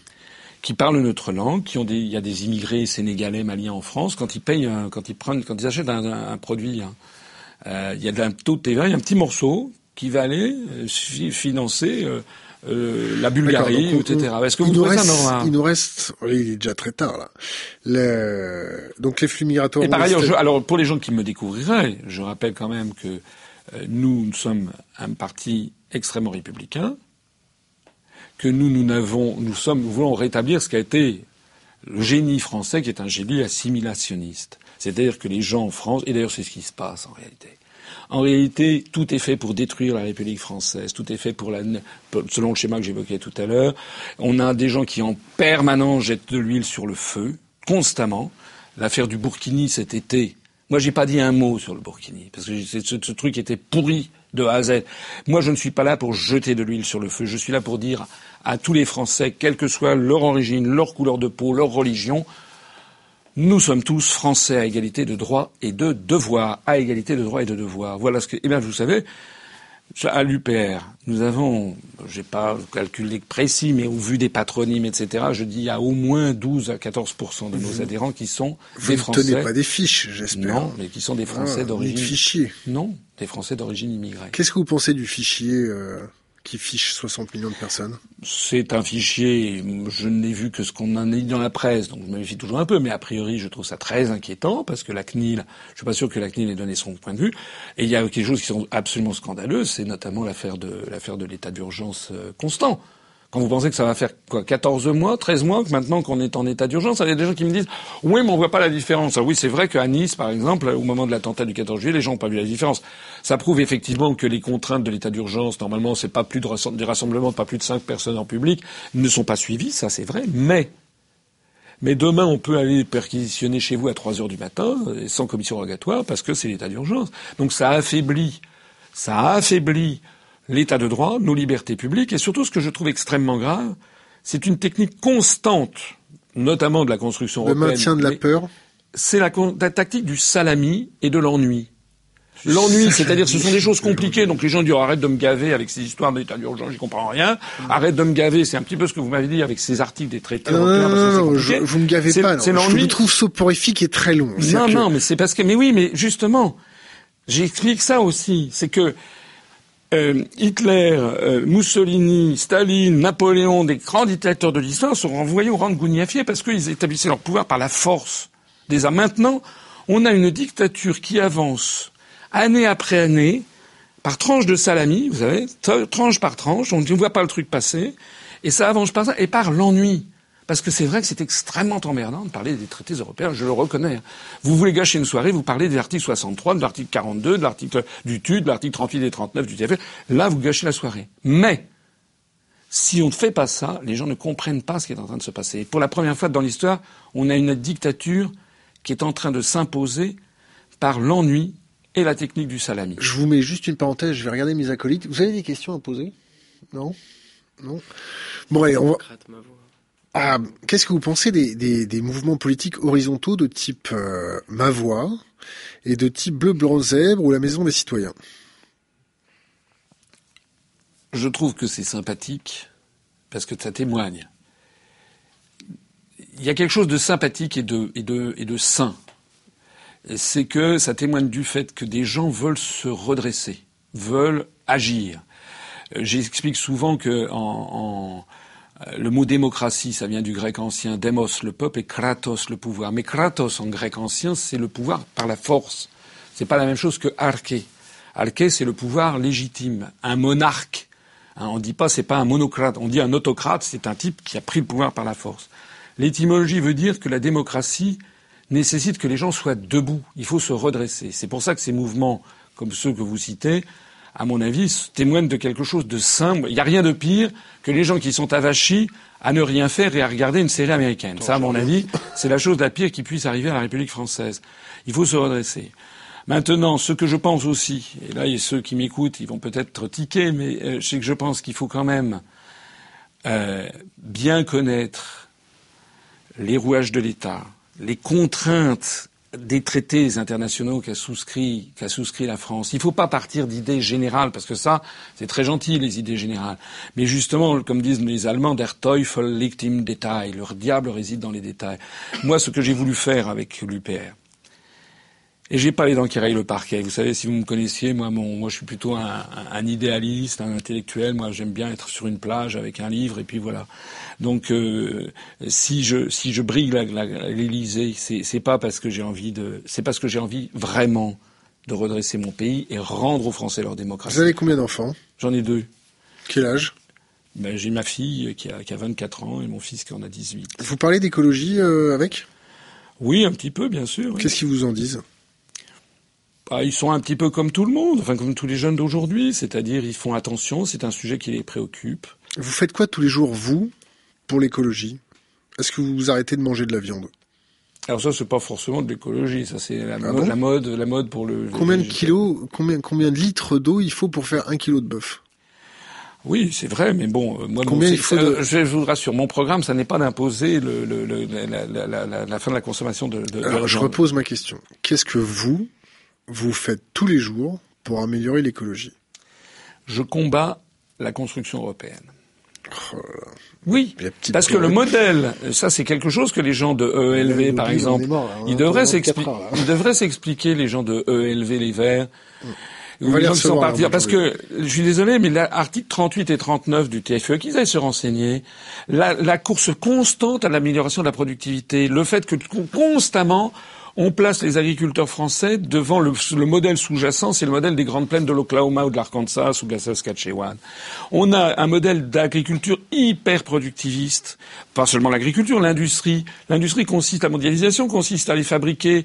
Le, pourquoi l'homme le plus riche du monde, Amancio Ortega, c'est un type qui a fait fortune avec Zara. Alors, il s'est fabriqué tous les vêtements au Bangladesh. Qu'est-ce que vous faites vous pour réduire votre empreinte écologique? Eh bien, par exemple, nous, à partir du moment où on cesse la libre circulation des mouvements de capitaux à partir du moment où on relocalise en France ce que l'on peut. Il ne s'agit pas de se refermer sur le monde, mais il s'agit d'être raisonnable. À partir du moment, par exemple, où on fabrique en France, où, on, on, a une certaine autosuffisance alimentaire, à partir du moment Et votre où... coton, il viendra d'où? Ah ben, on importera du coton, bien sûr. Et oui, de la même façon qu'on exportera du vin. Il ne s'agit pas... Il ne faut pas être, euh, comment dire, on n'est pas dans l'asymptote.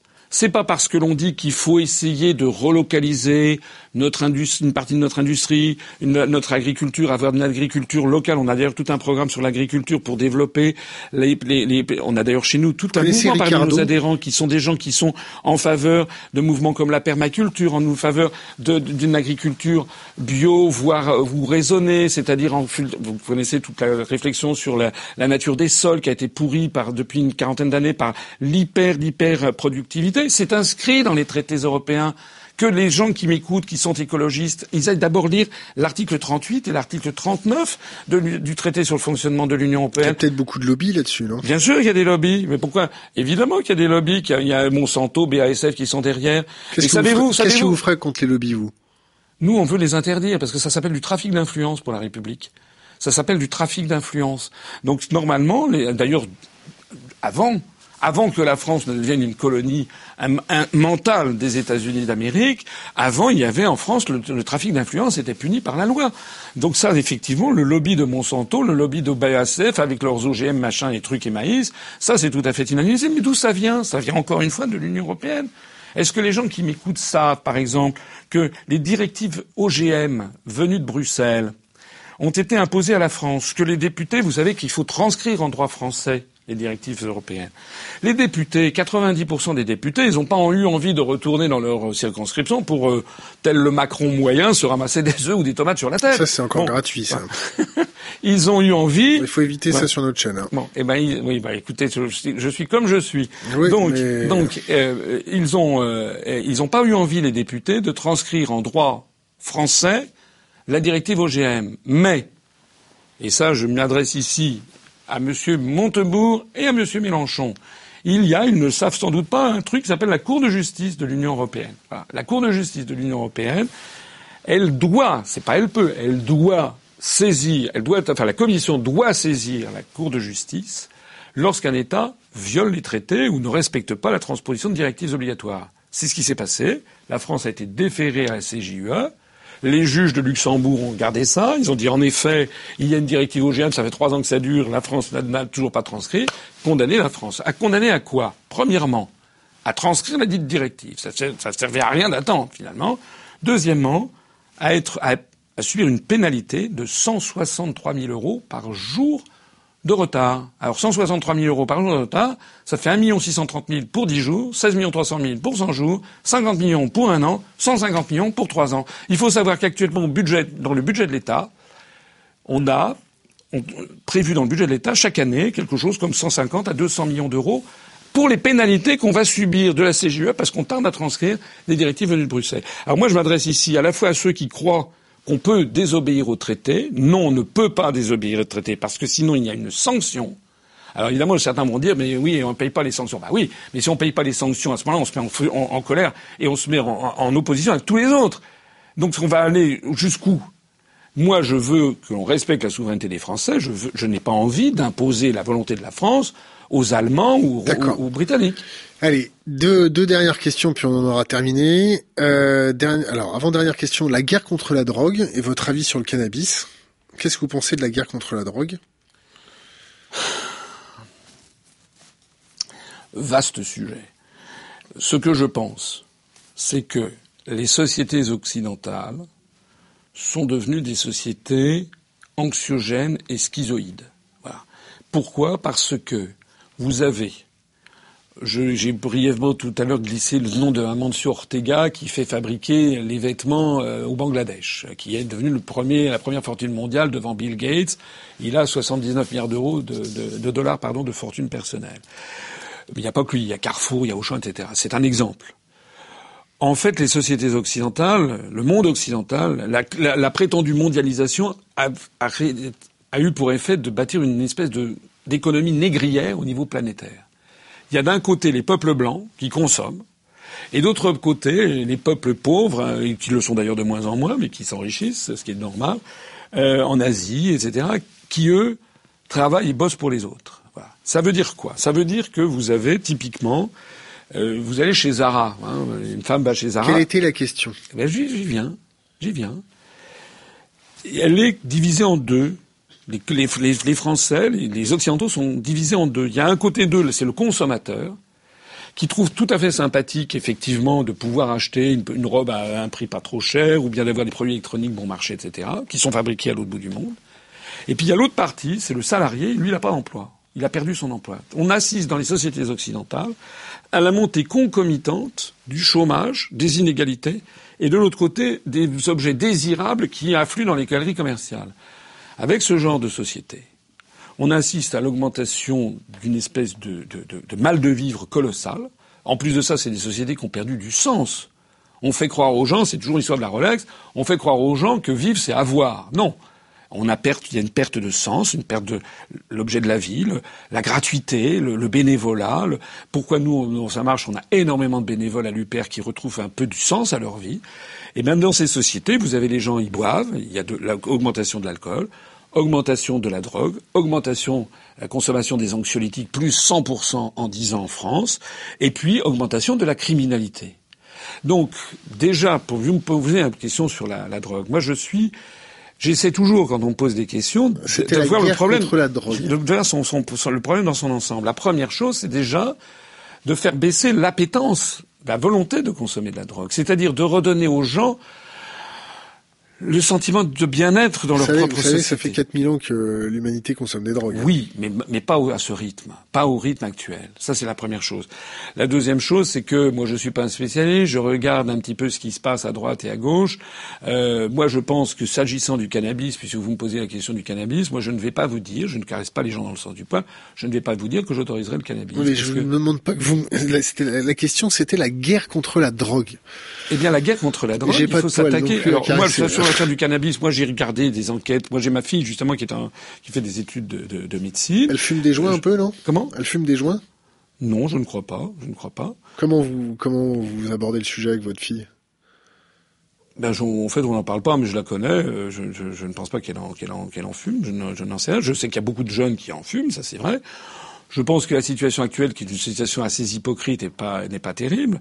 Mais ce qu'il faut d'abord et avant tout, c'est effectivement lutter aussi contre les gens qui pourvoient la drogue. Mais qui, qui est, c'est, euh, bon, le cannabis, c'est un truc un peu particulier. C'est quand même une drogue assez légère, même si beaucoup de médecins tirent la sonnette d'alarme en disant. C'est plus, c'est plus très vrai parce que maintenant, comme il y a une guerre contre la drogue qui est complètement contre-productive, maintenant, les, les importateurs, euh, les contrebandiers de drogue font venir de la drogue très très forte. Oui, mais écoutez, qui produit de la drogue en Afghanistan Le gouvernement américain C'est vous qui l'avez dit. Non, je vous pose la question. Ah bah, et tout le monde sait que la CIA est, derrière, a été derrière l'augmentation colossale de l'augmentation de la production euh, de, de, de drogue euh, d'opium en, Afghanistan. Qui est-ce qui est derrière les barons de la cocaïne en, Colombie? Moi, écoutez, je, je, je pense qu'il y a derrière tout ça. Comment? Les FARC? Oui, mais moi, écoutez, je, je ne suis pas euh, omniscient. Peut-être qu'il y a sur des sujets des choses que je ne connais pas. Ce que je sais en tout cas, c'est que euh, la drogue a été utilisée aussi Pour déstabiliser. pour déstabiliser. C'est pas nouveau. On Vous connaissez les guerres de l'opium. Les guerres de l'opium Non, non, non, non, François, on ne s'énerve pas. Vous avez déjà fumé un petit joint quand même? La réponse est non. Jamais? Non. Un petit thé, quelque chose euh, Non, franchement non. Non. Non, ça m'a honnêtement. euh, D'ailleurs, je ne fume pas. J'ai fumé le cigare Ouais. euh, brièvement. Jamais pris de drogue une seule fois Non. Des petits champignons Ah, non. Non, jamais Bon, c'est pour déconner. hein. Non, non, mais c'est vrai. Je vous dis là. Non, je, je suis pas. Je fait- pas la- le de fait- façon générale, je n'aime pas être par exemple l'alcool. L'alcool. Je, je bois, je, je bois du vin. Je Vous avez déjà pris une grosse, grosse cuite Oui, ça, ça m'est arrivé. Je, m'en suis, euh, j'ai pas aimé du tout. Hein. Une cuite où, à vous, quand j'étais jeune, hein, quand j'avais 22 ans, ça m'est arrivé. Et en fait, ça, m'a.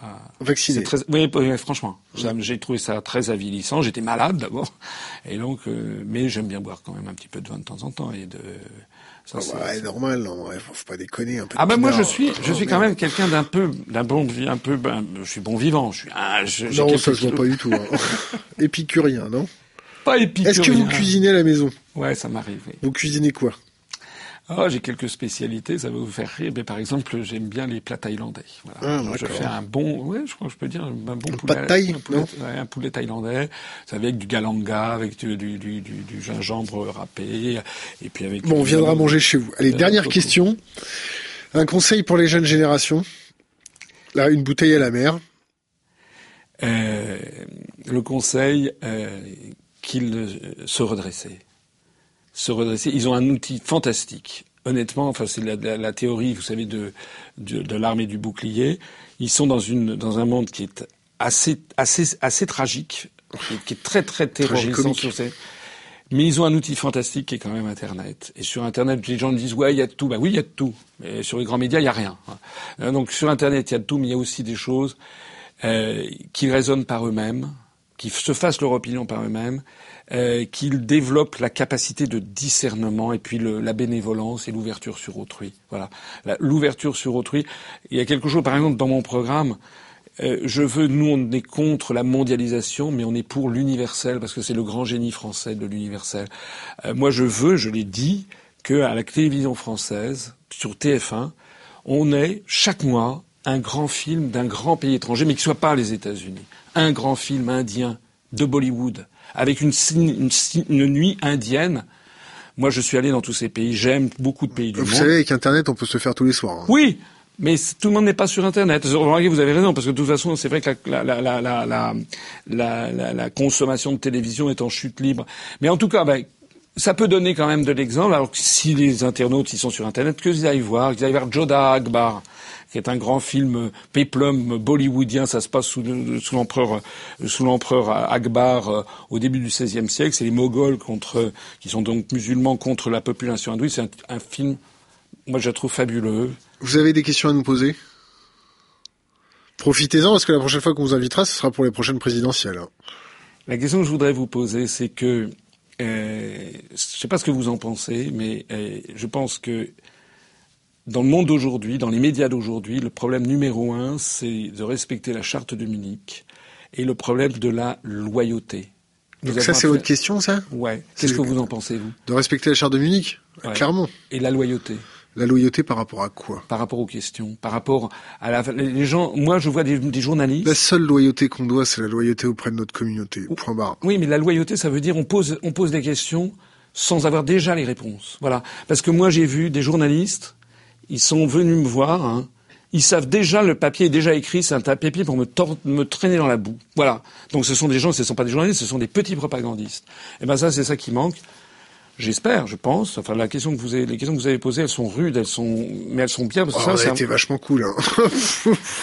Non, mais vous m'avez posé des questions, vous m'avez poussé dans mes Ah non, on avait envie, on avait envie de vous détruire à, vo- à cause de votre communauté qui nous a harcelés. Mais c'est pas ma communauté. Moi, Est-ce je que ne vous, suis pas vous voulez pas leur faire un petit message en disant Eh soyez ben, que les gens qui m'écoutent et qui apprécient l'UPR arrêtent de harceler les médias. Enfin, les- par exemple, par- excusez-moi, des, euh, quelques.